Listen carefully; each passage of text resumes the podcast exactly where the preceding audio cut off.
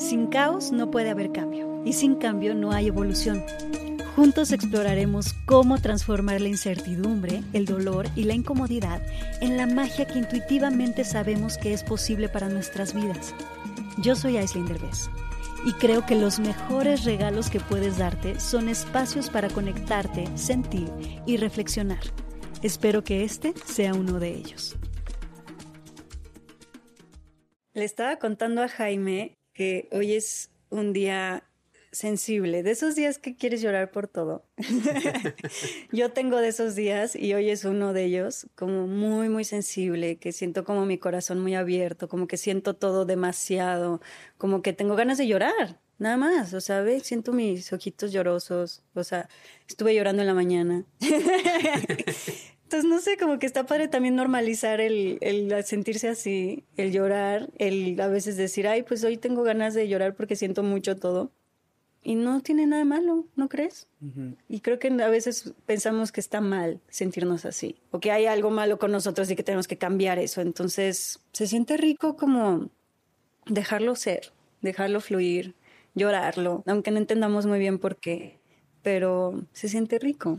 Hay que darle espacio a todas las emociones. Hace poquito vi una película muy hermosa que se llama Come On, Come On, que justamente habla de cómo eh, de niños nos enseñan a veces a no darle espacio a todas las emociones o a reconocerlas y nombrarlas, pero es claro que llora, ¿no? Rómpete, ábrete, expándete, es la manera que, que, que tu cuerpo y que tu ser está procesando esta experiencia humana que tiene de todo.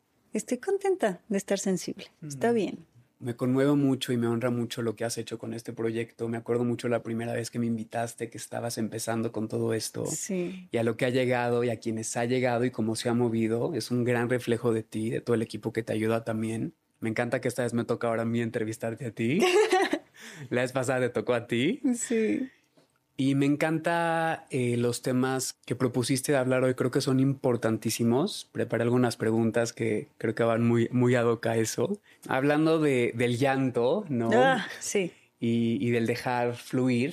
Creo que el fluir es una palabra que se usa mucho en el mundo espiritual. Sí. Pero me encantaría saber para ti qué significa fluir. Para mí fluir es un estado de confianza en la vida. Es como entrar en el, nuevamente en el ciclo de reciprocidad, como de aceptar la vida tal cual es, de aceptar las cosas que están ahí sin quererlas cambiar, de ver lo que sí hay. Lo siento mucho incluso con mi respiración, como que estamos acostumbrados a respirar como cortadamente, ¿no? Como que respiramos, pausamos y luego se nos olvida respirar y luego soltamos y como que eso está cortando todo el tiempo el flujo de la vida. En cambio, cuando eres un poquito más consciente de, de respirar, como en un constante ciclo sin que se interrumpa. Siento que ahí entras como en este estado de que entregas lo que exhalas y recibes vida cuando inhalas y entregas tu vida cuando exhalas, recibes tu vida cuando inhalas. Y siento que fluir es este proceso de vida y muerte, de tomar la vida y de entregar tu vida también a la vida y de estar en constante flujo donde sabes que tienes que estar muriendo constantemente, tienes que estar autoobservándote para que esas cosas que de repente ya no te sirven, en un momento dado te sirvieron, hoy ya no te sirven, tal vez lo que te servía antier, de resulta que ahora ya otra vez no te sirve y tiene que morir y entonces como que todos estos sistemas de defensa o cosas que de repente hacemos, pues hay que estarlas renovando. Entonces para mí fluir es ese, ese estado de actualización constante, de autoobservación constante, de confianza con la vida constante, de respiración continua sin parar y de aceptación de lo que es. Me encanta lo que dices porque la respiración me lleva mucho a pensar en el mar, porque para mí el y el fluir, ¿no? Que es el fluir viene mucho de un elemento de agua tú que eres muy pisciana. Respirar como el mar. Respirar como el mar, porque el mar no se deja de mover, no está en constante movimiento y siempre a mí el mar me ha generado esta fascinación en el ser y creo que a todos los humanos, porque justamente es lo que hace. Hace poquito me llegó una amiga que estamos en el mar y estaba en una situación súper compleja, porque hablas mucho de, la confianza en la vida y para mí el opuesto a la confianza es el control. Exacto, sí. Entonces estaba en una situación que quería controlar mucho, entonces nos fuimos al mar así, le agarré la mano y le dije, a ver, vamos a pararnos aquí enfrente de este ser. Y le dije, a ver, dile que pare. Dile. ¿No? Entonces, en realidad no podemos controlar nada. ¿Qué hizo ella? No, se quedó así, se puso a llorar. Oh, hablando del llorar y del fluir. Sí. Y es, y no tienes que ir ni al mar, ¿no? En este momento, a ver, dile a tu corazón que deje de latir.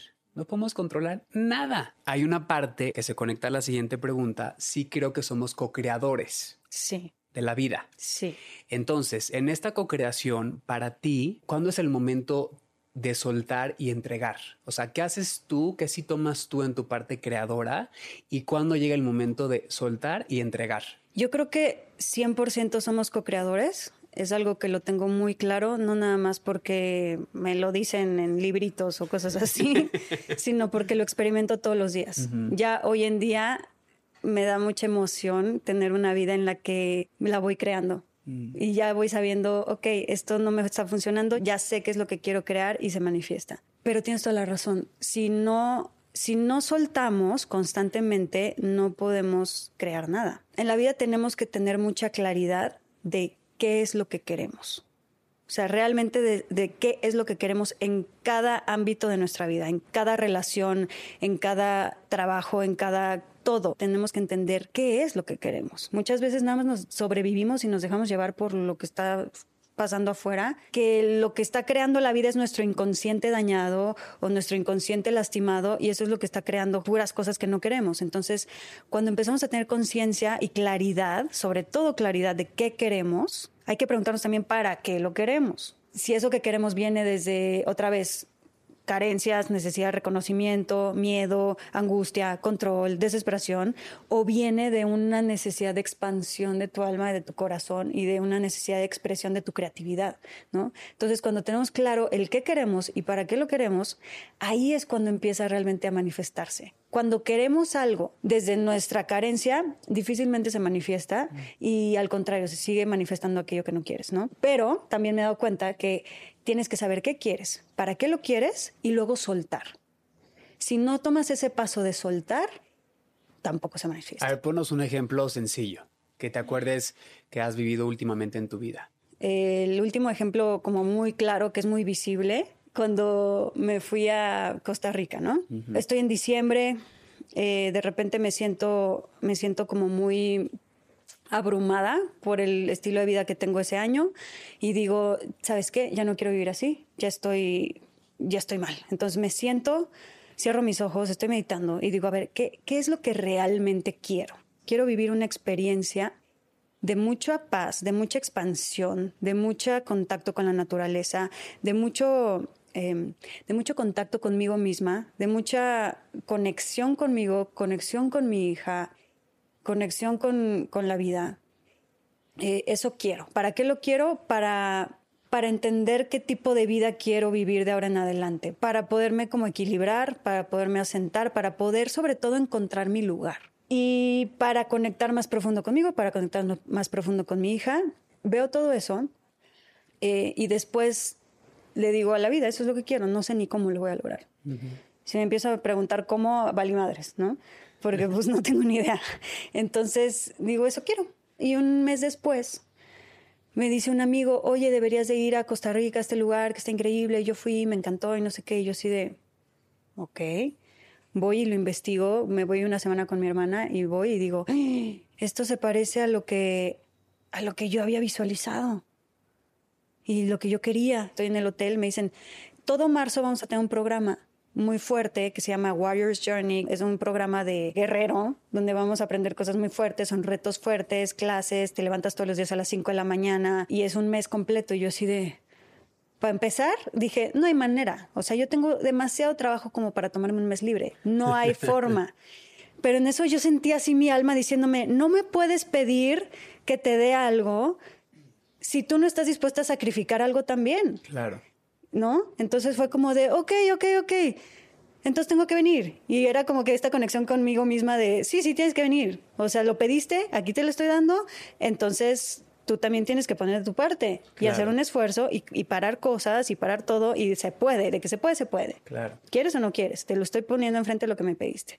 Claro. Entonces fue como de, fuck, ok, cancelé cosas, moví cosas, dije, bueno, me lo tengo que dar, trabajo desde allá, veo cómo le hago, pero lo voy a hacer sí o sí.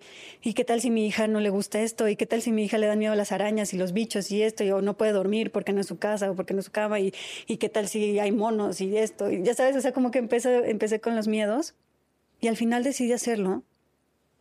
Y, y fue maravilloso. Entonces, sí, sí pasa, pero entonces tuve que soltar el cómo y la vida solito me lo presentó Ahora, sí Soltar el cómo. El soltar el cómo. Sí. O sea, muchas veces nos trabamos cuando nos entrecamos en, por ejemplo, si es una relación romántica en esa persona o si quieres comprar un departamento en ese departamento, ¿no? Y es donde de pronto empieza, nos empezamos a trabar, empieza a cortarse el fluir, el flow y, es cuando empieza a entrar el control, ¿no? Sí, pero también hay muchas veces que no se te manifiesta aquello que deseas por una razón muy importante cuando tú realmente quieres algo con todo el corazón, ya lo pediste, ya entendiste para qué lo quieres, todo esto, hiciste todo el caminito y no se manifiesta, es porque hay un misterio ahí que resolver y ese misterio está 100% conectado con algo que tú no estás viendo, con un punto ciego que tienes que resolver adentro de ti, muy importante, ¿no? Entonces,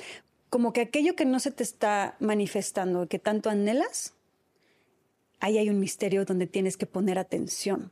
Porque ahí es donde hay algo que resolver que no estás resolviendo. Sí, tengo dos ejemplos que se me ocurren. Uno es cuando, por ejemplo, alguien dice, yo, yo estoy listo para una relación romántica, comprometida, muy presente, muy de esta forma y demás. Y para mí la energía nunca miente porque nosotros somos nuestras experiencias y nosotros somos nuestras relaciones. Entonces, esta persona está manifestando puras personas no disponibles, como esta persona quiere, ¿no? Entonces, ahí lo que te está dando es la llave, como dices tú, para entrar a trabajar en qué partes tú no estás todavía disponibles, para que entonces esa manifestación que tú deseas llegue como un espejo. Exacto. Y también muchas veces, otro ejemplo que me llega, conocí a un hombre eh, americano en diciembre que me está, estábamos platicando mucho de esto. Y me decía que él eh, tenía un viaje importantísimo planeado, eh, que ahorró muchísimo y demás. Y entonces se fue de fiesta una noche antes y como que perdió un, perdió un vuelo que le había costado carísimo. Y entonces hizo el coraje de su vida y estaba reventado y como que todo el berrinche, ¿no? De que no le salen las cosas como queremos. Y el avión al cual él se iba a subir se cayó. Entonces, él me dijo que a partir de esa experiencia ya no duda nunca, porque es una parte también en la cual se siente en confianza con la vida o protegido, porque también muchas veces nos entercamos con algo y eso algo que, queremos recibir es algo que a lo mejor te puede hacer daño o no, no es lo adecuado para ti en ese momento y al entercarnos estamos ahí forzando y en muchas ocasiones nos quedamos ahí o nos llevamos esa experiencia y nos toca aprender por las malas, ¿no? O, con más dureza, con más Ay, totalmente. fuerza. Yo me acuerdo de una frase que tú siempre me dices, que yo me la guardo. Yo de chiquita me daba cuenta que yo veía cómo la gente le pasaban tragedias. Mm. Y yo decía, estas tragedias que yo estoy viendo de gente cercana tienen que ver conmigo. Y no quiero que me pasen a mí. Y si yo no me pongo en el lugar de esta persona que tuvo esta tragedia y lo comprendo y lo analizo y digo, a ver, esto me puede pasar a mí en cualquier momento, me va a terminar pasando a mí. Entonces, yo siempre me acuerdo que de chiquita me, me ponía así como de, ayúdame a aprender de, de las cosas ajenas para que no me tengan que pasar a mí. O sea, la frase que tú me dijiste, aprender por las buenas para no tener que aprender por las malas. Y para aprender por las buenas hay que estar todo el tiempo observando todo lo que está pasando.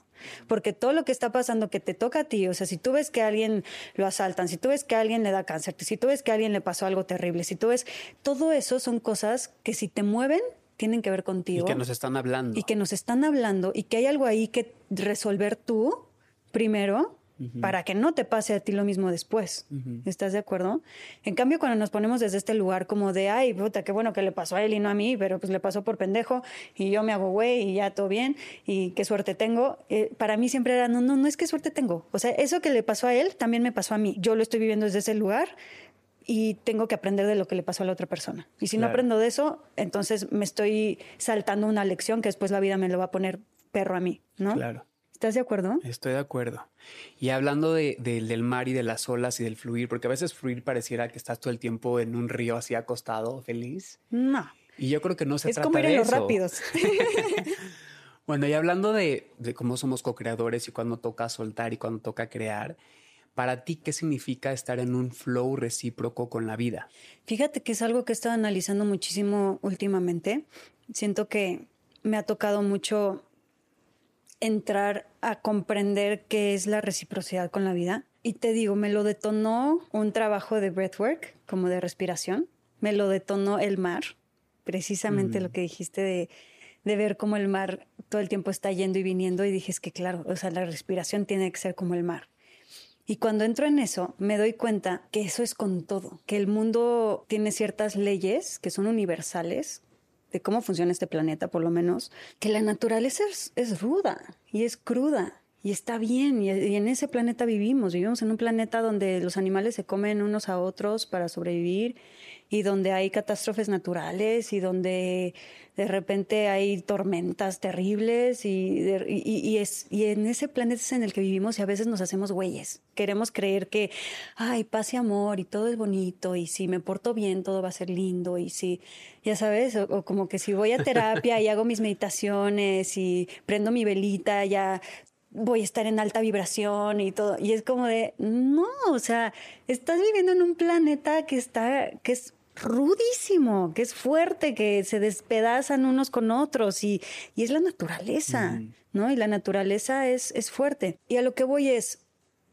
una de las leyes más importantes de esta naturaleza es que todo es dar y recibir no puedes obtener nada si tú no estás sacrificando algo también.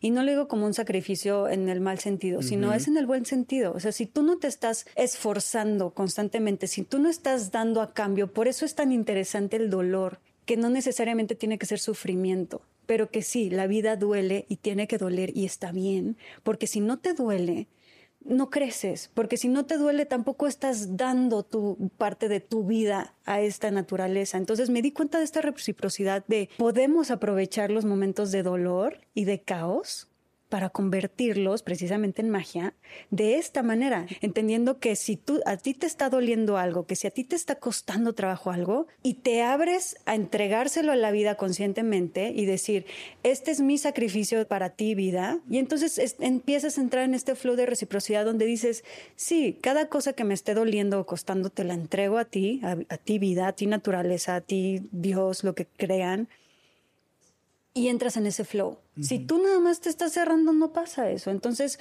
eso creo que eh, me gusta decirlo porque, porque lo he descubierto mucho últimamente y, y mi vida ha cambiado a partir de que descubrí eso. Mi vida, ya cuando me duele algo, tiene otro sentido. Ya cuando me duele algo, digo, perfecto, esto va por mí, por la vida, porque se lo entrego y ya no me voy a resistir, porque sé que si me resisto, se pudre y se me queda dentro y entonces se trauma y entonces hay que revisarlo en terapia y qué hueva, ¿no? Entonces más bien es como me está doliendo, perfecto, o sea, lo siento, te lo entrego, me abro, te lo doy, o sea, va para ti y además entonces vives los procesos de dolor o de sacrificio de cosas difíciles hasta como con un sabor diferente, con un sabor como de, claro, es que esto es parte de la vida, esto tiene que mm. pasar, estoy en mi ciclo y, y me doy cuenta que que así tiene que ser y que a veces cuando nos estamos sintiendo increíble, eso va a terminar y va a haber momentos en los que otra vez nos vamos a tener que sentir de la fregada y hay que pasar por ahí. Y a veces siempre nos quedamos quedar a fuerza en lo bonito y queremos que dure y entonces nos aferramos y nos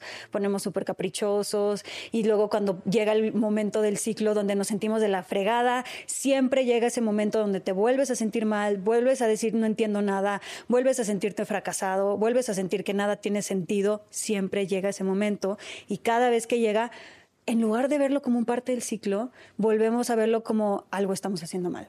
Algo estoy haciendo mal, estoy en la chingada, otra vez volví a lo pasado, este, y nos y nos damos tan duro y somos tan malos con nosotros mismos, en lugar de decir, ah, estoy en este momento del ciclo donde no entiendo nada, me siento fracasada, me siento la peor persona del mundo.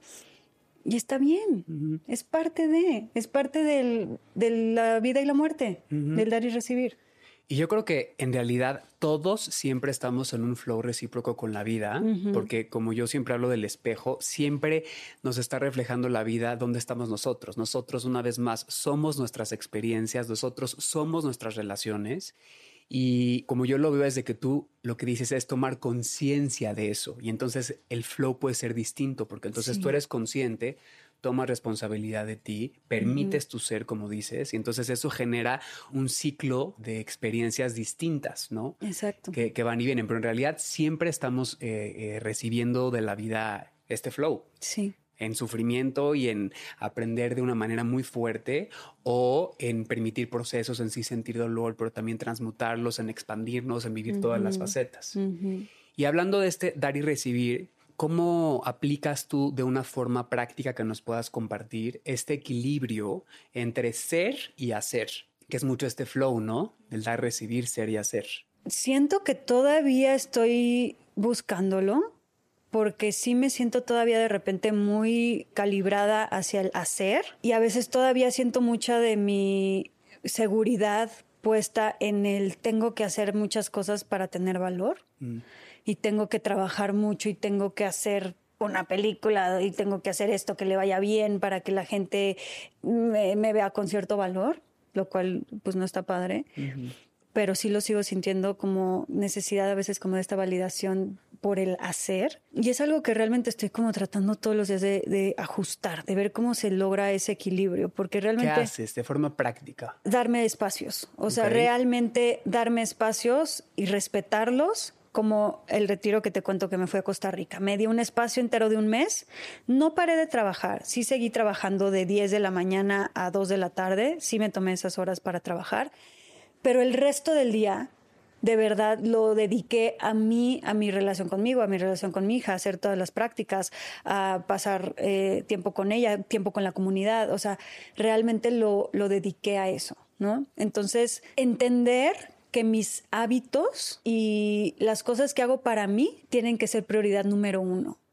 Todos los días. Eso no lo he logrado. Siguen pasando días donde donde pongo primero el trabajo como prioridad antes de hacer ejercicio, que para mí debe ser no negociable. Tengo que hacer ejercicio sí o sí para sentirme bien. Antes de meditar o de por lo menos darme un espacio como de respirar. Eso tiene que ser prioridad. ¿Qué es lo que te impide hacerlo? O sea, ¿cuál es la resistencia? Me cuesta un huevo hacer ejercicio.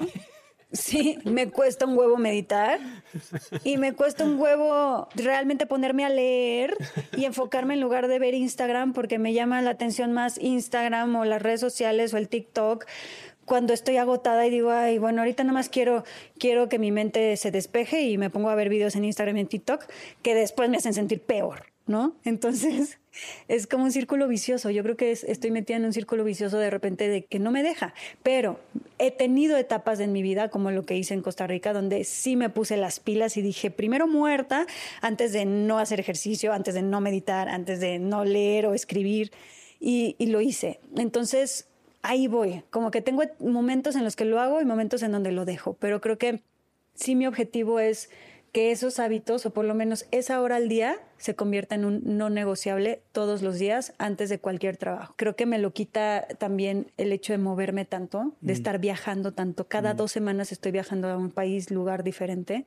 Eso, esa inestabilidad hace que yo constantemente pierda mis hábitos, pierda el comer bien, pierda muchos, muchos hábitos que quiero, pero aún así me encantaría que fuera una hora de hábito que esté donde esté, la pueda mantener. Estamos en esta experiencia aprendiendo todo el tiempo. Si no, ya no estaríamos aquí. Exacto. Y sobre todo siento que cuando, cuando haces eso por ti, empiezas a, estar desde un lugar distinto que lo emanas. Mm. Que eso es lo más bonito. O sea, cuando tú emanas esa congruencia de, de que te estás cuidando, se nota muchísimo afuera. O sea, cuando tú te tratas bien, te cuidas, te das ese espacio para ti y de verdad lo haces, es como una especie de sacrificio que tiene una recompensa, yo creo que es la mayor recompensa del mundo. ¿no?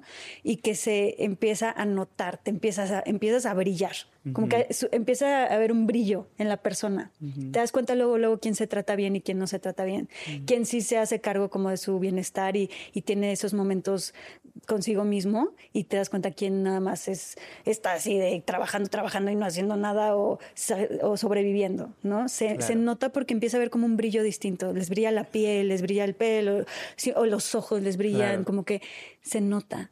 Y eso es hermoso. Y hablando de esto, conocí a un hombre increíble, creativo, que tiene muchos proyectos y me encantó porque muchas veces la, resistencia es no tengo tiempo, ¿no? Y no se trata de tiempo, se trata de cómo utilizar tu inteligencia.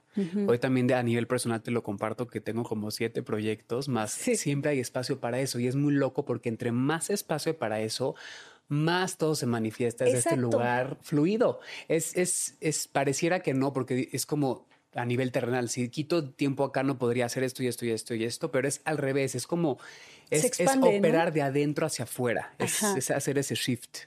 Ajá. Y bueno, hablando de este balance, eh, ¿en qué momento te permite ser como esta agua fluida? ¿Y en qué momento tienes que ser como la montaña y poner límites a ti misma y a los otros amorosamente firmes? Sí, yo creo que es una combinación de ambas, un equilibrio muy parejo entre ambas. Siento que antes en mi vida yo estaba todo el tiempo de repente como que los, los ponía en lugares equivocados. Creo que me ponía como montaña en, a veces en relaciones personales y me, y me ponía a fluir en momentos donde no había que fluir, ya sabes. Entonces, creo que tenemos que fluir bastante. Yo siento que tengo que fluir bastante más en mis relaciones, como en mis relaciones personales, con la gente que amo, con ser mamá, en todo eso. Porque a veces me tomé tan en serio el papel de montaña, de poner límites, de, como de CEO, ¿no? Como de jefa, que a veces me pongo a ser jefa en mis relaciones, ¿no? A veces me pongo a ser jefa con la pareja, con mi hija o con mi hermana, o con, o sea, no sé, como que de repente me pasa que digo, a ver, no, o sea, hay que separar. En el trabajo sí toca, y me ha ayudado muchísimo ser, ser esa jefa, ser esa como de no negociable, o sea, como de ser, decir, no, no voy a negociar esto, esto es así, no voy a ser complaciente en esto, esto va así, y eso ayuda mucho cuando estás trabajando, porque sí como que hace que manifiestes más cosas y como que tengas cierto estatus o cierto lugar y como que es padre, pero no te funciona eso en las relaciones, ¿no? Entonces a mí de repente... A lo mejor en momentos, ¿no? Sí, o sea, en momentos cuando alguien está pasándose de tus límites, cuando alguien está pasando por encima de ti en una relación, por supuesto que sí, es importante poner y ser tajante y poner tu límite. Pero a mí me pasaba justo al revés. Si empezaban a cruzar mis límites o empezaban a pasar por encima de mí, más sedita me ponía yo. Más como de, no, pero a ver, ¿por qué? Pero en lugar de poner el límite, decir, oye, te estás pasando, aquí no y hazle como quieras, pero no vas a pasar de aquí. Y te estoy poniendo un límite. Claro. Como que yo sentía que si yo ponía límites en mis relaciones de familiares, pareja, todo, ya me iban a ver feo, me iban a abandonar. Y la verdad es que, pues es al revés. Entre más pones límites, entre más te pones eh, en tu lugar, más la gente te quiere y te respeta y te ama y, te, y sigue ahí. Porque es un reflejo. Exacto. Y que no, pues es mejor que se mueva de ahí, del reflejo. Exacto. Ahora, hablando ya de, esta montaña y este equilibrio y demás, y ahorita que tocaste temas de familia, trabajo, porque me encanta porque la conversación nos va llevando a la siguiente pregunta solita. Sí. Mm, platicábamos antes de hacer esta conversación del tema de ocupar tu lugar. ¿Qué significa ocupar tu lugar? ¿Es ocupar tu lugar en tu familia, en el trabajo, en el mundo? O sea, ¿qué es ocupar mi lugar? Uf, ese tema también es un tema que estoy viviendo muy de cerca, muy fuerte últimamente. Es muy difícil de explicar, Jaime. O sea, eh, lo he tratado de explicar como a muchas personas. A mí se me hace como muy natural porque lo estoy viviendo y porque estoy... Pero ¿cómo le explicas a alguien que tiene que ocupar su lugar? Es muy difícil. O sea, como que todos vivimos cosas difíciles de niños y traumas y todo esto que hizo que de repente nos creyéramos que no valemos la pena, que no tenemos valor, que no somos suficientes y todo eso, ¿no? Por lo que nos dijeron nuestros papás, por lo que nos hicieron nuestros novios cuando éramos adolescentes, por miles de situaciones, porque nos bullearon en la escuela, por muchas cosas, ¿no? Y eso va haciendo que tú vayas ocupando un lugar de no soy suficiente, tengo que trabajar demasiado para que las cosas funcionen, tengo que hacer demasiado para que las cosas salgan, tengo que dar demasiado para que me quieran, tengo que hacer muchas cosas, tengo que hacer de más y demostrar de más para apenas ser suficiente, ¿no? Y nos ponemos en ese lugar inconscientemente y nos movemos desde ahí y vivimos desde ahí sin darnos cuenta, nos relacionamos desde ahí, nos presentamos desde ahí, como desde este lugar como chiquito, y pensando que algún día alguien en algún momento, si nosotros le echamos muchas ganas, alguien nos va a regresar ese lugar de mm. valor, de equilibrio, de todo. Entonces nos la pasamos en la vida trabajando cabrón en nuestra relación de pareja, trabajando cabrón en nuestra vida para tener un puesto importante, siendo los mejores novios o novias para que nuestra pareja algún día nos valore y nos admire, siendo el mejor hijo y yendo a terapia incluso para que nuestros papás estén orgullosos de nosotros. Nunca va a pasar. Mm. Nunca. O sea, de verdad no va a pasar. Nadie nunca te va a dar ese lugar que estás buscando. Nadie te lo va a dar. Entonces fue cuando de repente me di cuenta y dije, para empezar, ya somos mucho de lo que estamos buscando y nada más no damos ese paso de decir, ¿sabes qué? Yo ya soy buena mamá. Yo ya soy una súper buena hija. Yo ya soy una súper pareja. Yo ya estoy haciendo lo mejor que puedo. Yo ya soy eso que tanto estoy buscando que me den ese lugar allá afuera. ¿Sabes que me lo doy yo? Y me paro en otro lugar. Y me paro desde el lugar de sí soy buena mamá aunque la cague. Y me paro desde el lugar de soy la mejor novia o esposa aunque la cague, porque estoy haciendo lo mejor que puedo. Y soy una chingona en mi trabajo y si no me quieren valorar me vale madres, yo me lo valoro. O sea, como eso es ocupar tu lugar. Eso es como darte cuenta de que nadie nunca te va a dar eso que estás buscando. Y si no te paras tú ahí todos los días, nadie te lo va a dar. Y cuesta, es lo que más cuesta en la vida. Yo creo que eso venimos. De verdad, yo creo que venimos a ocupar nuestro lugar a que nos lo quiten y a que lo recuperemos, a que sepamos que se siente recuperar tu lugar, que se siente volverte a parar tú ahí porque tú te lo diste, ¿no? Porque nadie es tú, nadie es yo, ¿no? Exacto. Ahí me encanta Osho, tiene una, una parte increíble que habla de que nosotros a veces creemos que somos muy insignificantes entre toda esta tierra y el cosmos y todo lo que hay, pero habla mucho de que sin la más mínima flor aquí en la tierra hay una pérdida. Entonces es, honrar eso y me, me, derrito de amor por tu ser. Me conmueve mucho verte así porque hemos, eh, nos hemos acompañado muchos años y lo que dices lo dices por experiencia. Sí, totalmente. Es lo, me dan ganas de llorar porque es lo, lo que más trabajo me ha costado en la vida. O sea, darme cuenta de eso y me estoy dando cuenta apenas, apenas hace poco gracias a que me divorcié, gracias a las experiencias que viví después del divorcio, tuve otras relaciones, salí con más personas, eh, gracias a todo lo que he ido descubriendo en, este, en, esto que he vivido después de ese quiebre tan fuerte que fue el divorcio, todo eso me ha expandido de una manera impresionante y me ha llevado de la mano paso a paso a que ocupe este lugar que estoy encontrando. Que ojo, es muy fuerte porque cuando empiezas a ocupar ese lugar y empiezas a pararte desde ahí, todo te jala, todo te jala a que, a que regreses a lo anterior, a que regreses a lo pasado. Todo, o sea, todas las, todas las personas que ves, todas las cosas que haces, todo el tiempo te está jalando a que regreses a el lugar no ocupado, a donde te sentías mal, a donde te sentías chiquito, donde te sentías inseguro.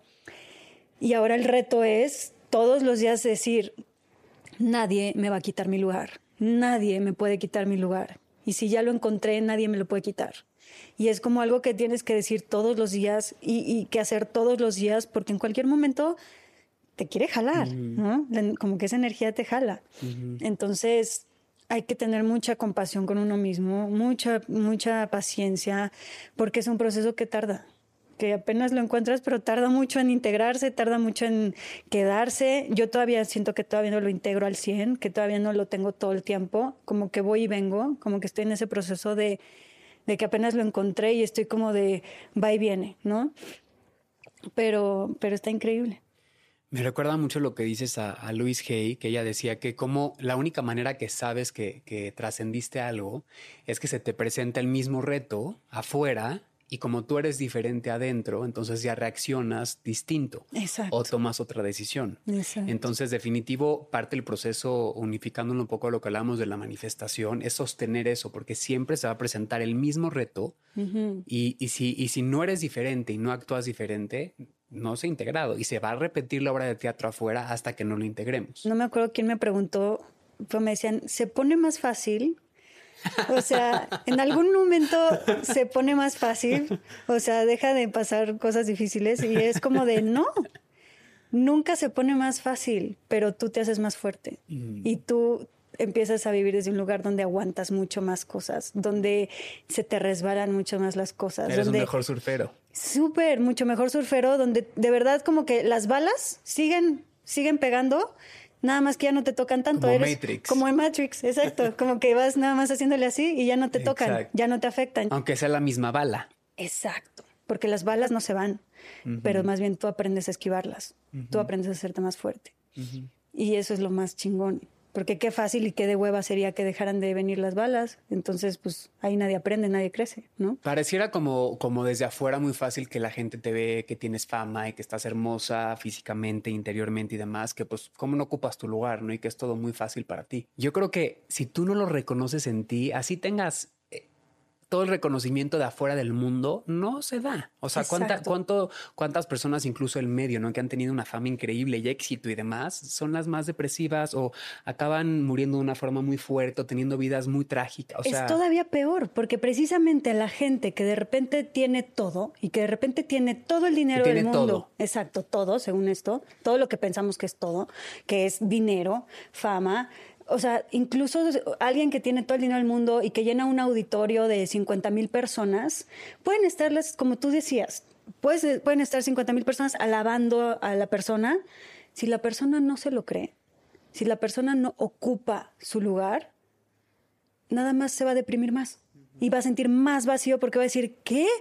¿Qué no se supone que si había 50 mil personas alabándome y teniendo yo dinero para comprar yates, me iba a sentir mejor? Y no me estoy sintiendo mejor y por eso acaban en depresión, porque simplemente es, nadie te va a dar ese lugar, ni siquiera las 100 mil personas alabándote o pidiéndote fotos, ni aunque tengas yates y mansiones, nadie te va a dar ese lugar de...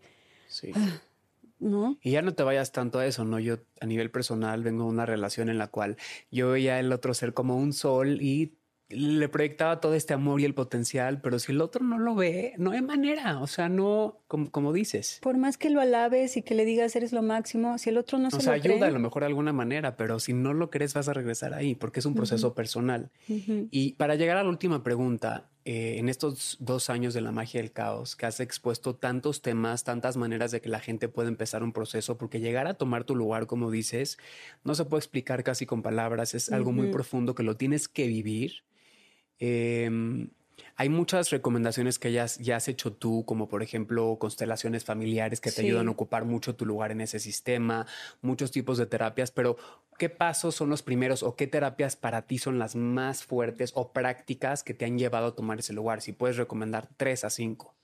Uf, em, me encantaría... Que son básicas así para ti. Me encantaría que me ayudaras a responder esta pregunta, porque lo más hermoso es que gracias a ti estoy donde estoy. Mm. Porque tú eres quien me ha recomendado los terapeutas que tengo. Tú eres quien me ha ido llevando de la mano en mis crisis, en mis momentos más oscuros y más duros. Tú eres el que me toma de la mano y me dice, ve con esta persona, haz esta terapia, haz este ejercicio, haz esta meditación. O sea, tú eres mi guía. Has sido mi guía, has sido mi maestro. O sea, sin ti yo no estaría en este lugar. Te amo. Entonces me encantaría que te amo con toda mi alma. Yo a ti. Muchísimo. Me encantaría. Yo toda sensible. Hoy es un día muy sensible.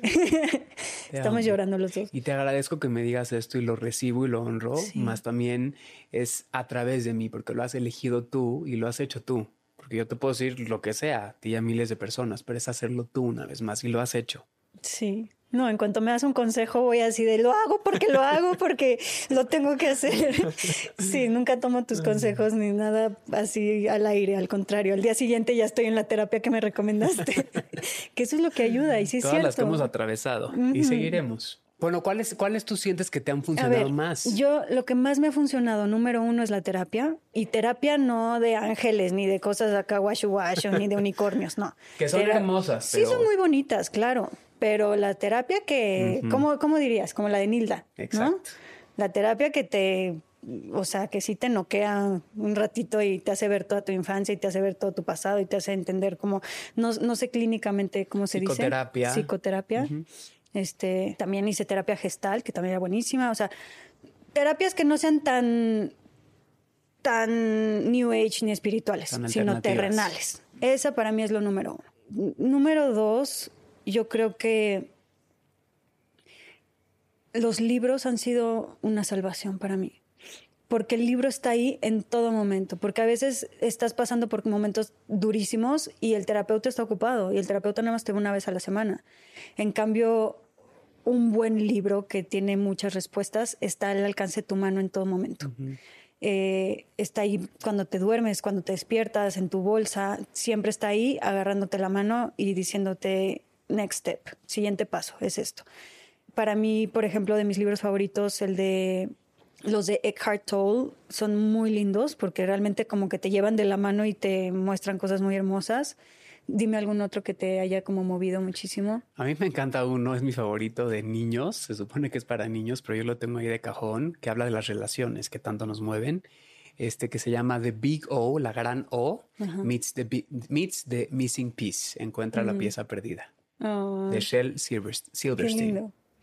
Hay muchos libros y siento que los libros te van llamando, entonces el libro que les llame la atención que tenga que ver con el momento que estén pasando. También los de conversaciones con Dios son hermosas. Hermosos. Hermosos, como que para momentos donde estás en crisis son hermosos. Y también hay muchos otros libros. O sea, mi hermana, por ejemplo, le encanta leer novelas que la inspiran, que no necesariamente tienen que ser libros eh, espirituales o de crecimiento personal, sino pueden ser libros incluso como ficción, que te lleven a un mundo como de inspiración, ¿no? pero un libro que te inspire es muy, siempre muy importante.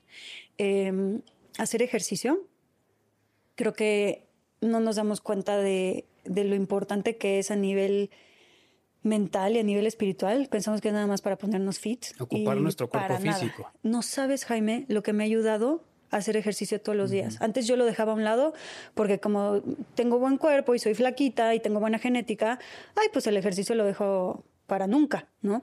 Y, y me di cuenta que yo estaba como con esa parte muy olvidada de mi cuerpo.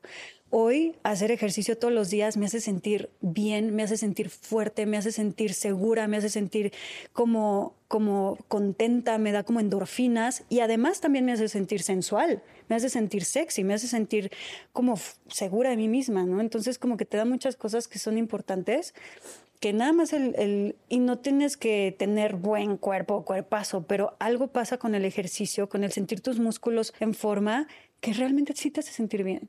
Entonces, creo que eso es muy importante. Escribir me ha salvado la vida. Y no escribir para para escribir un libro y para escribirlo en Instagram, escribir posts, qué chingón que, si se, que suceda en eso y que se convierta en eso, ok, pero ese no es el punto. Es escribir para desahogarte, escribir para tener claridad, escribir preguntas y contestármelas, primero que me están limitando y después que quiero manifestar en mi vida con mucha claridad. Y es impresionante los resultados que me da escribir. O sea, así fue como superé mi divorcio escribiendo todos los días hojas y hojas. Yo creo que tengo, no sé, 80 cuartillas escritas de, desahogo sobre todo lo que fue mi divorcio y todo lo que fue ese proceso durísimo. Y nada más de eso tengo como 80 cuartillas. Y ahora todo lo demás, imagínate, ¿no? Y no va para ningún libro, ¿eh? No va para ningún lado, nunca lo he compartido ni lo compartiré. Lo tengo en un diario que, que es un diario digital que tiene clave, que nadie puede ver, que nadie puede entrar o sea, está súper encriptado y eso nunca lo va a ver nadie. Tal vez yo cuando tenga 80 años o mi hija tal vez algún día se lo enseñe cuando sea grande y le digo, mira, esta es tu mamá, pero, pero no es para nadie, es para mí, para mi sanación, para mi proceso para, y para mi expansión. Eso es como lo que mm. más me ayuda. Me encantaría que me dijeras tú también. Sí. Me llega mucho esta imagen de una enseñanza que algún día escuché que a las únicas dos personas que les tienes que dar una justificación o explicación de tu vida sería a Aislinn de 4, 5, 6, 7 años y sería Aislinn a sus 80, 70, 90 años en el momento antes que te mueras. ¿no? Son las únicas dos que les tienes que dar una explicación. Entonces, hablando de tomar ese lugar, ¿no? Desde el presente, desde el espacio donde estás y desde toda la historia que, que hemos eh, ocupado un lugar aquí en la tierra al elegir estar aquí como seres humanos en esta carne, en esta, en este cuerpo, en esta forma, pues agradecerte profundo por seguir generando este espacio que eh, darle su lugar. Te ha tomado mucho esfuerzo, mucho reto, mucha organización interna, externa de todo tipo, porque de pronto pareciera de afuera que es muy fácil. Entonces, agradecerlo y honrarte muchísimo. Sí. Me encanta verte en este lugar de reina que eres, porque eso lo somos también todos y hay que reconocerlo y saberlo. Y te agradezco infinito por tu ser y por invitarme a, a, yo hacerte las preguntas hoy. Gracias. Espero que hayas disfrutado este episodio. Además, en nuestra página web, lamagia-delcaos.com, puedes encontrar cursos y talleres con los mejores especialistas, una tienda en línea, información sobre nuestras próximas experiencias y retiros presenciales, así como material exclusivo solo para ti que eres parte de nuestra comunidad. Síguenos en todas las redes sociales como arroba la magia del caos. Gracias por darte este espacio con nosotros.